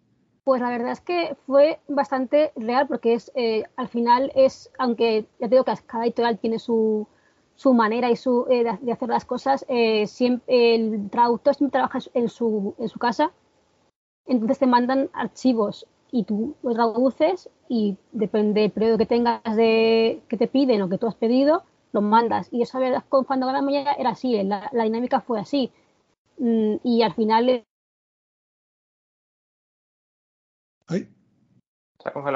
Es, ha sido una experiencia que al final pues, me ha preparado para lo que ahora estoy haciendo. Eh, oye, Iris, y me imagino que eh, al traducir, no sé, yo cuando traducía la, sacando BLB1, tenía cierta, eh, era bastante literal lo que iba traduciendo, era prácticamente palabra por palabra. tú con los chistes me imagino que no has podido hacerlo, No, y tampoco en cualquier traducción, por ejemplo, literaria, y con chistes, ni con cómic, ni con libros se puede traducir tan literal. Al final tienes que adaptarlo al idioma. Entonces, mm, a lo mejor una palabra es así, pero tienes que darle la vuelta y buscar algo que sea natural en el idioma español. Y en el caso de los chistes, pues tienes que ver si, si, están, si ya hay algún chiste ya hecho en español o que puedes meter ahí que lo entienda el lector en, en español. Y lo que es, no, no pierda eh, la esencia, pero adaptarlo. El propio Víctor, se, me acuerdo en la grabación de nuestro programa anterior, eh, eh, yo creo que él lanzaba esa pregunta, si no, si no me equivoco, de que, claro, al, al haber muchas referencias friki, si, si, tú sentiste la necesidad de, de, tener ese conocimiento friki, no sé si lo llevabas de fábrica o, o, no lo tenías y lo tuviste que buscar o no te era necesario para, para afrontar eh, las traducciones de los chistes. Depende, hay algunos que sí que sí que sé, otros obviamente no. Por ejemplo, yo de videojuegos no, no controlo, pero también está ahí el labor de traductor de, de informarte, de, de, investigar, intentar, eh, pues si no lo sabes, es que tienes que sacar, buscar, por ejemplo, en internet ahora mismo que hay un montón, hay un montón de información. Y luego también te digo que una vez tú, yo puedo dejar hecho una cosa y luego en la, en la parte de, de revisión o, o, corrección, el editor, pues a lo mejor sí que conoce de eso y te dice, oye, pues mira, voy a poner esto, o ¿te parece bien que esto? En este caso, entiendo que, que, no fue posible porque eh, el, autor mmm, ya había publicado estas tiras cómicas en la web y demás, pero quizás en otras experiencias tuyas ya con, con libros más formato clásico, digamos, por llamarlo de alguna manera, eh, ¿hay, ¿hay relación o puede darse relación entre el traductor y el autor o esa relación nunca, nunca existe? No es habitual, pero sí que la hay. Yo, por ejemplo, con el primer libro que traduje, tuve la suerte que el, que el escritor sí que eh, pues habla conmigo, eh, me ha nombrado siempre que, me, que, has, que, que ha sacado algún post o algo, y la verdad es que es una persona maravillosa porque la verdad es que para ser primera experiencia mmm, siempre me está nombrando, siempre, siempre me tiene en cuenta, eh, pero no es lo habitual que, que, se pongan en contacto contigo o que tú puedas hablar con ellos. A lo mejor algunos son bastante que ellos sacan el libro y tú traduces y ya está. Depende de, de, de autor, y, pero sí que puede, puede ser, pero lo habitual es que no. no es parte del proceso, pero se no. puede dar ocasionalmente. Sí. En el caso Yo, de que se dé, entiendo que sí te enriquece mucho, ¿no? Porque tienes la Obviamente. oportunidad de. Sí. Has tenido que, entre muchas comillas, ¿eh? Eh, manipular algún chiste porque aquí no fuese, no, no te no entrase, no sé, me imagino que un chiste de, no sé, de la feria de la Semana Santa, aquí estamos en Sevilla, me imagino que en otro lado no, no puedas traducirlo. Entonces, ¿te, ¿te, ha pasado eso? ¿Que te has que cambiar a lo mejor demasiado o incluso eliminar alguna viñeta? El problema del cómic, que yo es más, es más rápido de traducir, pero el problema del cómic es que está sujeto a una imagen. En un libro tú puedes manipular a lo mejor alguna cosa y no pasa nada pero en el cómic, en una imagen fija, una imagen que se ve, no puedes, tienes que tener, estar muy pegado a, a eso. Entonces, es, a veces es muy complicado el adaptarlo cuando hay una imagen y no sabes realmente que a lo mejor ese, ese chiste aquí en, en España, por ejemplo, no funciona. Entonces tienes que darle muchas, muchas vueltas eh, hasta que, pues, aunque te separes un poco de la idea original, pero que case con la imagen. Bueno, yo creo que acabamos de terminar la parte amable de la entrevista. Ahora te, te quiero preguntar eh, por a ver, varias traducciones. O sea, ¿qué, ¿qué, pasa cuando hay una película, un cómic, un tal, que se llama A y aquí aparece con, un, con una cosa absolutamente fuera de contexto? Absolutamente tal. ¿Eso quién, quién lo hace? ¿El marketing? ¿Sois vosotros los traductores? No, nosotros mm, habitualmente los títulos no tenemos ni, no, no pinchamos ni cortamos.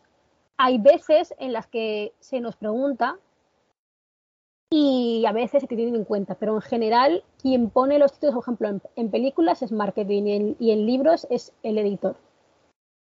En este caso de, de, de este cómic, la decisión de no traducir el título, porque yo intenté buscar una traducción, no, no sé si dije eh, peligrosamente, peligrosamente salvo, salvo o, o, algo así. Este cómic eh, concretamente no se decidió traducir, eso, como tú comentas, no es una decisión tuya, en este caso es el editor. No, claro. ¿Cuál sería la traducción del, del título? Lo que habéis dicho es, literal, pero es eso. Pero el problema es que cada vez dices, mmm, a, mí me ha pasado con un libro que dices, eh, este título es, es, malísimo, pero luego ves lo original y dices, no puedo traducirlo como tal y que se parezca a este porque pierde, no tiene gancho o aquí no funciona. Es que es más complicado que eso, porque yo, yo, yo era mucho de criticar eh, títulos de películas o de libros hasta que me ha tocado en un libro decir mis, mi opinión y de, decir opciones y decir, madre mía, mm, no, vuelvo, no vuelvo a quejarme nunca más de, de, la gente que pone esto, porque al final mm, yo quería, yo digo, guau, es mi momento de brillar y decir un título que, que me guste y al final no es tan fácil. Bueno, ¿y cuál es la traducción entonces? ¿La, la que hemos dicho nosotros? Sí, sí, yo creo que es, esa es la que yo pensé, pero eh, al final eh, se, ha decidido, se ha decidido dejarlo en inglés. A mí me gusta en inglés, pero también entiendo que a lo mejor otras personas no lo entienden. Entonces. De todas maneras, yo creo que vamos, ya estamos aquí en el terreno de la opinión. Como esto viene ya de, un, de internet, de unas tiras cómicas que son conocidas, entiendo que es una buena decisión mantener el nombre porque ya la gente lo conoce por este nombre. claro. Ese es bueno. otro, otro punto en que les- estos cómics vienen de, de internet y ya son conocidos, entonces no vas a cambiar el título si ya, ya, se, ya se conoce por ese título. Oye, otra, digamos, ventaja que tiene la, la labor de traducción es que tiene eh, la capacidad de, de poder disfrutar de ciertas obras en, primicia, ¿no? Antes de que la- las lea alguien, ¿no? Eso lo considera, entiendo, una ventaja, ¿no? A mí como lectora sí, me, a la- a veces que digo, uy, pues tengo la suerte de leerme algo antes, eh, a veces incluso, ya no solo que esté en inglés y que no esté en español, sino que te dan a veces manuscritos antes de que salgan incluso en inglés. Depende, entonces pues tienes esa ventaja de que te lo lees antes que... Entiendo que como en todos los trabajos pasará, si tienes la suerte de que te, te caiga algo en tus manos que sea de tu estilo o de tus autores favoritos, también te tocará hacer labores de traducción de cosas que no te gustan y la tienes que hacer porque es trabajo, evidentemente. Yo tengo la suerte que de momento todo lo que me han ido dando me ha gustado. Es verdad que hace poco tuve que traducir un, un libro que no me esperaba, que, me, que era de los que me ha leído y me hizo mucha, mucha ilusión. Eh, pero sí, a- hay, eh, como todo, siempre te va, a tocar mejor cosas que te gustan o cosas que menos te gustan, pero es... Al final también tú puedes decir, no lo hago o sí lo hago, pero bueno. Te a De decir que, puedes dar de referencias, ¿eh? que no tienes problema en decir el nombre de, del autor. Antes he visto como que te has querido, no has querido decirlo, puedes decir el nombre del autor, puedes decir el nombre del libro, que sin problema, ¿eh? que no Ah, hay, bueno. Que no, pa' que no. Esto en un, estamos en un medio de divulgación sin ánimo de lucro, aquí no hay problemas de publicidad ni ese tipo de cosas, puedes decir lo que tú quieras. Oye, yo, yo te quería preguntar, eh, al final, eh, cuando estaba pensando en esta entrevista, me he dado cuenta que estoy rodeado de palabras en inglés. ¿no? Por ejemplo, este, el Zelda Breath of the Wild, eh, Death Note, tal, un montón de cosas en inglés, el título de este mismo cómic. Yo te quería preguntar si a la inversa pasa. Si al final el producto español, o sea, la casa de papel o la casa de Paco Roca, por ejemplo, fuera de España también se llama la casa o se llama The House o como se diga en italiano o en chino o lo que sea. Mm, que yo sepa, no. Por ejemplo, eh, la casa de papeles en inglés es Money Gest y lo conoces así. Es verdad que habrá gente que, como todo, pues se interese por el producto original y si sepa el, el nombre en, en- en español, pero en general, por lo que yo sé, siempre lo, lo ponen en inglés. Y yo sé de gente en, en Inglaterra que, que Casa de Papel lo conocen por Money Gest, no por Casa de Papel. Eh, bueno, y hablando también del contenido más allá de los cómics, eh, ¿tú crees que se gana mucho leyendo todas las obras, o sea, hablamos de películas, de cómics, de tal, en versión original? ¿O, o con las traducciones se pierde? Vale, eh, es otro punto complicado. Eh, a mí me gusta ver las cosas en original. Me yo tengo, eh, sé que en España, o sea, yo como traductora no voy a decir esto, a lo mejor, pero a mí me gusta ver la, me gusta ver las películas en original, me gusta ver con subtítulos eh, y le gusta leer en inglés.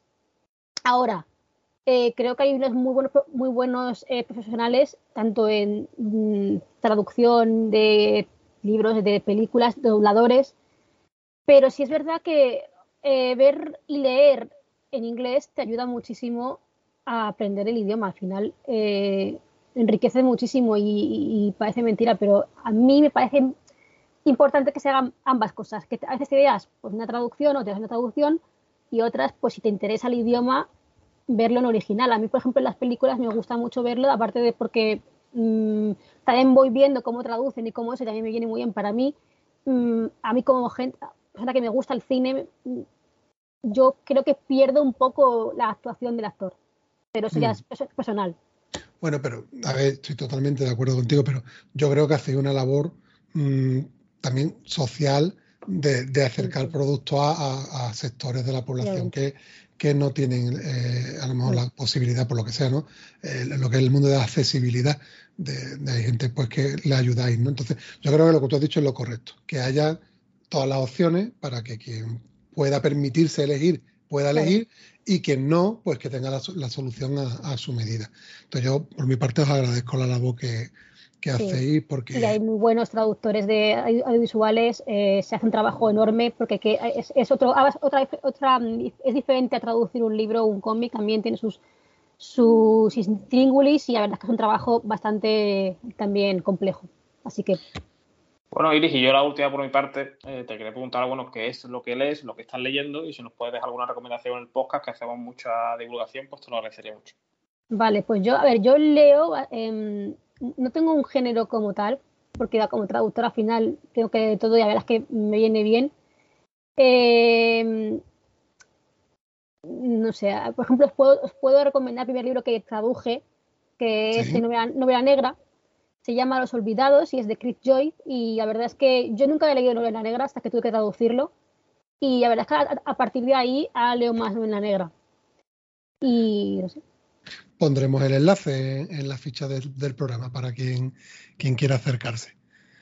Pues, pues muchas gracias, Iris. No sé si quieres comentar algo más, que te quedes con ganas, algo que tengas Yo creo dentro. que Yo quería aprovechar esta entrevista para decir esto. ¿Lo quieres decir?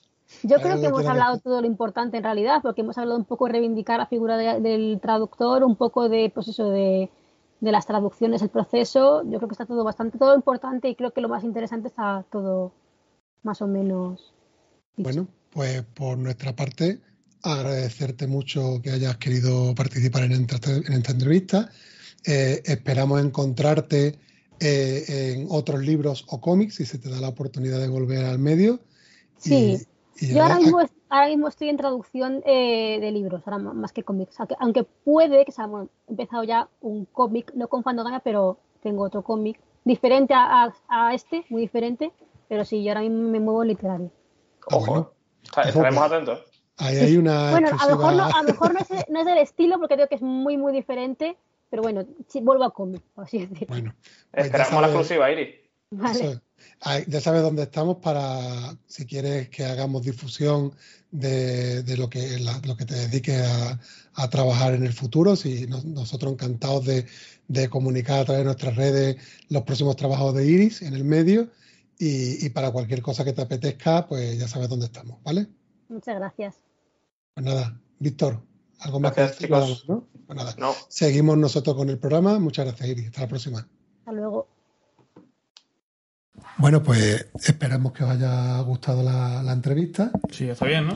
Ha estado bien. Eh, vamos a comentar también una cosita, porque seguramente esto lo vamos a publicar eh, antes de que ocurra, por si nos escucháis y, ¿Lo del sábado? y tenéis la oportunidad, efectivamente, lo del sábado. ¿Pero esto cuándo se publica? Pues vamos a intentar que Pablo nos lo publique en esta semana que, que entra ahora, para tenerlo antes del sábado disponible. Ah, vale, vale. Eh, vamos a ver, ¿qué es lo que queremos contaros? Pues que gracias ¿Qué es lo del sábado? lo del sábado es la Feria del Libro de Dos Hermanas, localidad aquí de la provincia de Sevilla, que las amigas de, de CDO Sevilla, de la Asociación de Cosplay que estuvo, estuvieron participando en nuestro programa de manga, Sí. eh, pues nos han invitado porque ellas tienen eh, colaboración con el Ayuntamiento de Dos Hermanas. Les ceden instalaciones para, para sus talleres de costura y demás, ¿no? Y entonces, eh, a raíz de esa colaboración, pues surgió la oportunidad de que participaran en la Feria del Libro y como nosotros, digamos, que nos hemos hecho partners de, de la asociación y vamos a ir de la mano siempre que podamos en cualquier iniciativa, pues nos invitaron a participar en esta Feria del Libro de la mano de la asociación.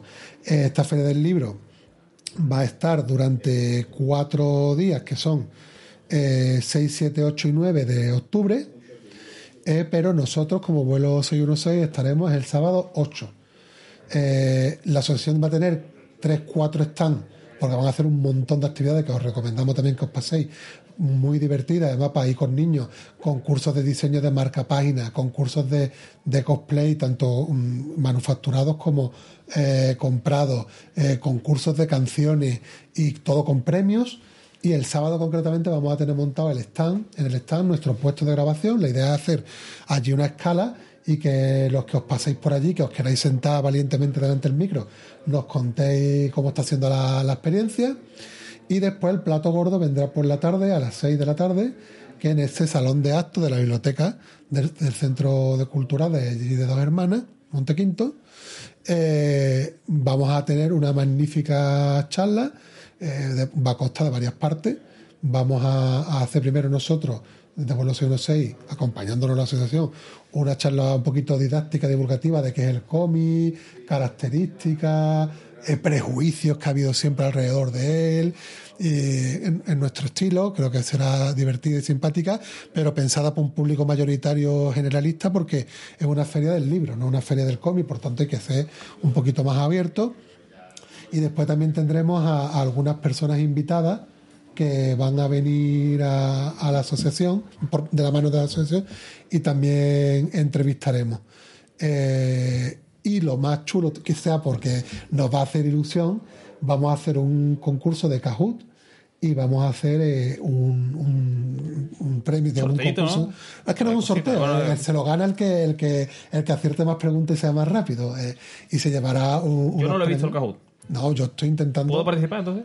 Eh, hombre, puedes participar, pero si te tocara a ti sería un poquito feo. ¿Por qué, hombre? Es pero tú seguro que después tendrías el gesto de regalárselo a alguien del público. No, No, ni de coña. No te lo quedarías tú, ¿no? ¿Tú, tú crees? Es que pasa una cosa. Si el Kahoot que hemos hecho nosotros lo acierto, Sí. puede oler a Tongo. Puede oler claro. a, a fase de grupo de Real Madrid. ¿Sabes? Pero si, si no lo acierto, claro, es decir, mira, la, la charla que ha dado el tipo este no tiene ni idea. Ah, pues entonces mejor no participe para evitar cualquier tipo de especulación. Eh, y bueno, en ese lote pues va a participar Banana Comi, van a colaborar aportando cómic, también va a participar Arigato, como tienda también de, de manga, y alguna otra entidad más que ya allí en el propio evento anunciaremos. Y sí que habrá después un sorteo, ya sí sorteo, pero que organiza el CDO de todas las personas que pasen por el stand y colaboren con una asociación de cosplay de Málaga de, personas que se disfrazan de superhéroes y van a visitar a niños a los hospitales y todas las personas que colaboran con esa iniciativa también van a participar en este sorteo. Nos hace mucha ilusión porque es nuestra apuesta de largo, ¿no? Es la primera vez que tenemos un evento así fuera de lo, de lo que es el micrófono y el podcast y estamos muy ilusionados. Entonces esperamos que ojalá tengáis la oportunidad de pasaros, desvirtualizar y disfrutar de una jornada que creo que va a ser muy divertida.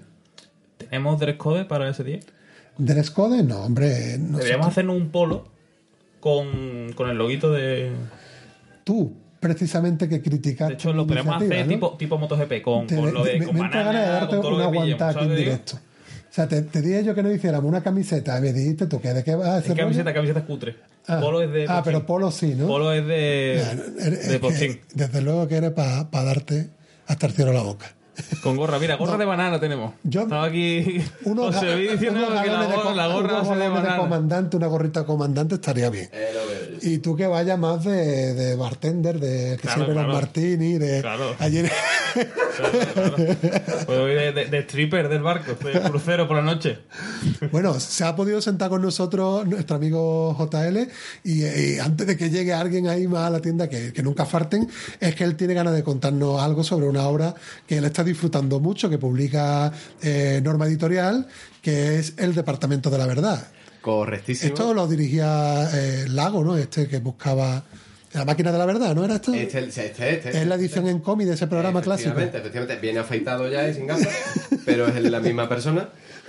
Y sí, sí. Referencia viejuna, ¿vale? Perdóname. muy viejuna, muy viejuna. tipo la clave de José Luis Balbín. Sí, sí, sí.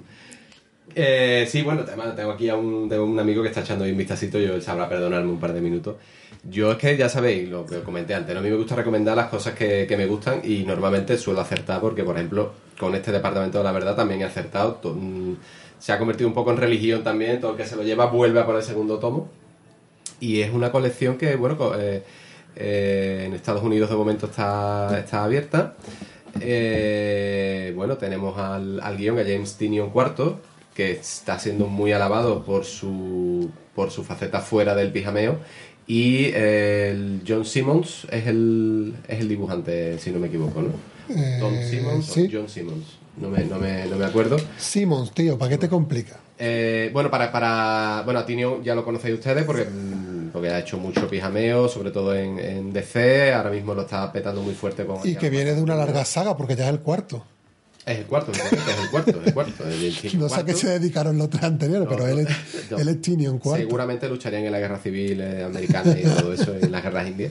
Eh, y, y, bueno, el eh, Norma publica aquí el. Bueno, perdón, quería decir que eh, quizás hay, haya gente a la que pueda resultarle un poco más duro entrar en estos, en estos, en estos cómics porque Simmons tiene un, un estilo muy de Dave McKean, Bill Sienkiewicz, de finales de los 80, que estaban ahí en todo su apogeo. Por ejemplo, recordamos ese Sienkiewicz de los Nuevos Mutantes, de Moby Dick, ese Dave McKean de, de Batman Arkham Asylum, ¿no? Que a mí me encanta. Y esto tiene mucho, mucho, mucho de eso, ¿no? Eh, ¿De qué trata el Departamento de la Verdad? Bueno, pues el Departamento de la Verdad es una, como bien dice el título, pues un departamento, mm, digamos, gubernamental que se dedica a que las teorías de la conspiración, de la conspiración no prosperen. ¿Vale? Dicho así, parece fácil, parece un, una oficina de frikis que se dedica a controlar que la gente no suba vídeos a YouTube de terraplanismo. Bien, eso también es parte de su trabajo.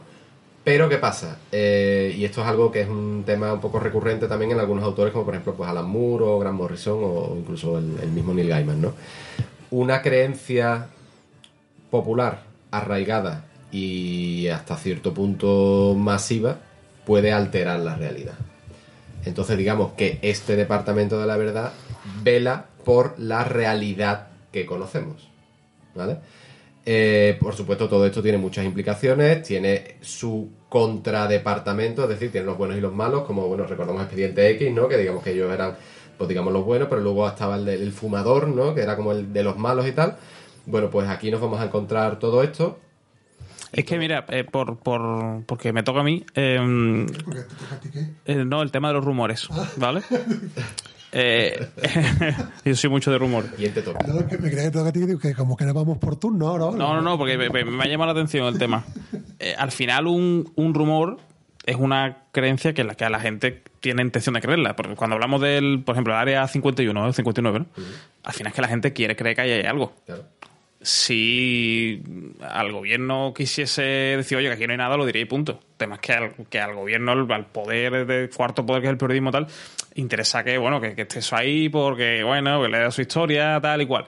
Entonces, a veces hay rumores que se van de las manos y hay rumores que, que lo único que te describen es lo que la gente quiere creer. Eso pasa con todos los amoríos de famosos. No, pues tal está con no sé qué. Es que la gente quiere, Sí, quiere pensarlo. A ver, un poquito la- también un poco la posverdad, es decir, eh, todo tú puedes lanzar un rumor que es totalmente mentira, pero si se lo cree lo el suficiente número de personas se convierte en su verdad, la posverdad. Pero una pregunta a tú si no sí.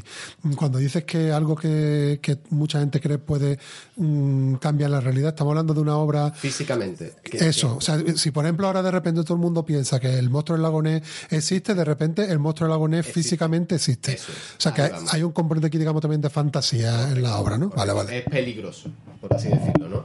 Entonces todo comienza cuando eh, Cole Turner eh, pues, eh, se convierte, los reclutan para este departamento de la verdad por motivos que vamos a ir descubriendo poco a poco y empieza a, a ver que, bueno, mm, que realmente esas teorías de la conspiración, pues algunas son verdad, algunas se convierten en verdad, incluso delante de sus propios ojos, ¿vale? Eh, el, primer, el primer tomo lo publicó Norma en enero, ahora en septiembre ha publicado el segundo. Yo tengo que decir que me encanta esta serie, que además yo creo que está totalmente de actualidad con el tema de la conspiranoia, el terraplanismo, la posverdad de la que estamos hablando, y que va incluso un pasito más allá porque todo esto va eh, también un poco en el tema leyendas de eh, y conspiraciones, de- pero de los Estados Unidos. O sea, vamos aquí, vamos a ver a Bigfoot, vamos a ver el, el aeropuerto de, de Denver, vamos a ver reptilianos, vamos a ver terraplanismo, vamos a ver un montón de cosas. Tiroteos en escuelas que pueden o no ser verdad. Es un- de hecho, es un, es un número fantástico del primer tomo. Y ya os digo, a mí es una serie que me está encantando, que me he bebido el segundo tomo, eh, que en Estados Unidos ya se ha publicado el tercero, el cuarto, el cuarto TPB se publica ahora en, en noviembre y que yo recomiendo, yo os recomiendo totalmente porque es una, es una gozada que además te bebes. o sea, Te- te lo bebes. ¿Tenemos información o sensaciones de, de cómo de largo puede ser esto? Yo la verdad es que no tengo ni idea. Ni idea, ¿no? No me lo he planteado, la verdad es que eh, me, me estoy dedicando a disfrutar cada tomo y a no volverme loco con hasta dónde puede llegar. Es que a mí me pasó cuando me recomendó Reckless que le pregunté, oye, ¿cuántos son? Y él me dijo, pues cuanto más mejor. Claro. Me dejó así y dije, bueno, vale, pues gracias por tu labor de librero, tío. Gracias, magnífico, tío. Pues ya está, pues cuanto más mejor.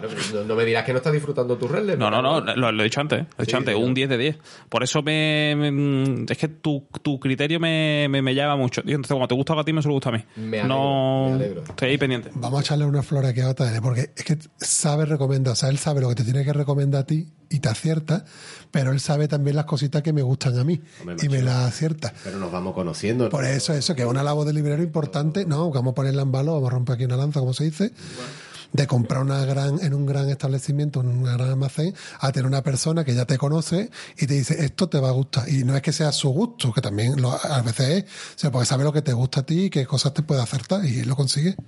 Bueno, yo es que me sentí especial porque creía que su gusto y el mío era el mismo. Pero estoy viendo ahora que no, que va. No, pero yo tengo, Va cada un gusto- uno, ¿no? yo tengo un gusto bastante ecléctico. Entonces me gusta tanto Baños Pleamar como este Departamento de la Verdad, como, como la Nice House on the Lake o Supergirl. Quiero decir, son muy eclécticos. Hay cosas. Suelo afinar mucho también. Fernando tiene el cachondeo de que me gusta todo, me gusta todo. En realidad no.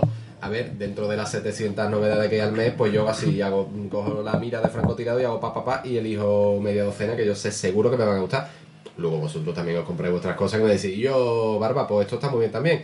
Y puede gustarme o no, pero también soléis acertar con las recomendaciones que, que me hacéis. Pues yo creo que nos vamos conociendo poco a poco y que, bueno, ya sabemos de qué... No, yo, yo me voy a meter porque me, me ha llamado la atención. Además, cuando se pone tan. Yo que te lo bebes, yo que tal, que igual, claro.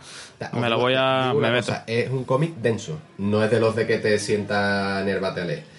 Tiene mucho... ¿Quién lee en el váter, tío? Tiene mucho ¿Lees en el váter? Hay gente que lee en el... Yo no. Tú le- Hombre, que no, Yo lo no. acabas de decir, ¿cómo que no? Pero Hombre, que no.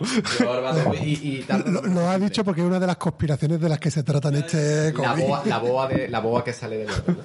Eh, es, denso, es un cómic denso es un dibujo como ya habéis visto que no es el típico dibujo tiene mucho texto además la bueno los bocadillos la tipografía pues va cambiando un poquito y tal pero es un es un cómic exigente hasta cierto punto con el lector y eso a mí me gusta Bueno, pues queda reseñado, ¿no? Manuel, ¿tienes algo que, que añadir?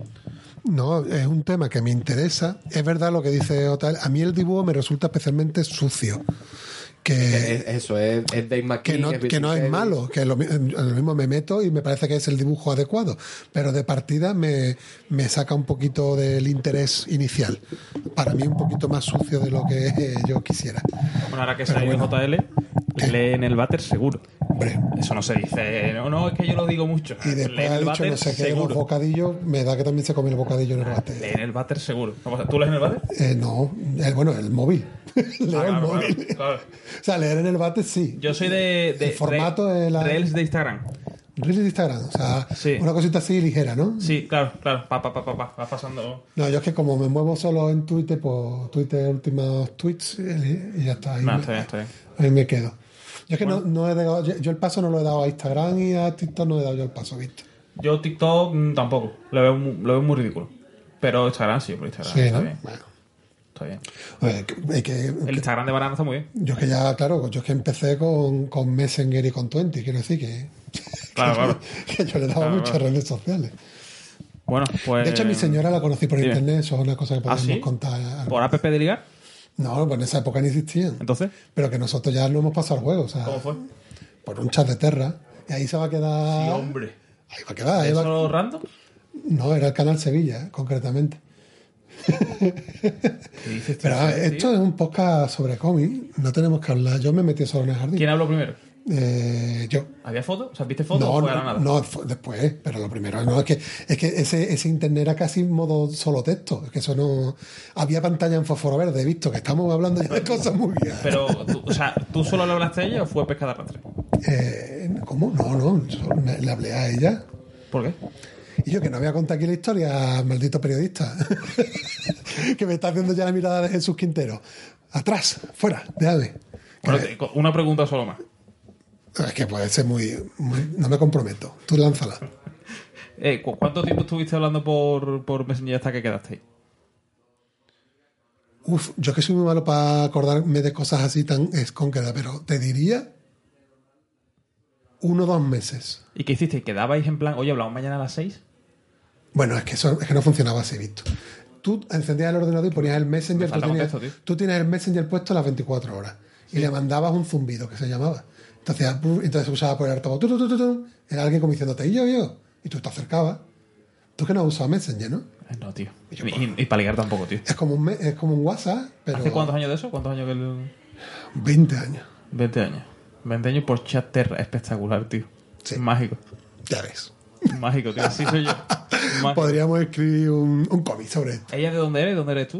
O sea, geográficamente eh, estaba muy lejos. eh, yo de Sevilla y ella de Alcalá de Guadaira, pueblo de los panaderos. O sea, bueno, no hubiera habido opciones en contexto normal de haberos conocido en la calle. O sea, no había gente en común.